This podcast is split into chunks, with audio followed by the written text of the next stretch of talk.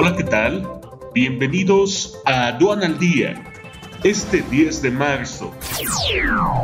Nacional. Solo cinco estados del país aumentaron su nivel de producción manufacturera. Ni la pandemia detuvo la violencia de género. Diez mujeres son asesinadas cada día en México.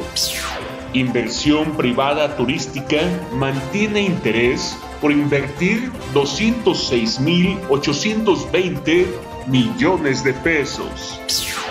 Cofepris alerta por falsificación de vacunas contra COVID-19. Internacional. Texas pone fin al uso obligatorio del cubrebocas y aforo limitado en los negocios. Quédate en casa y actualízate. Conoce Sencomex Video, la nueva forma de capacitarte totalmente online. Conoce todos los contenidos en sencomex.com. al día.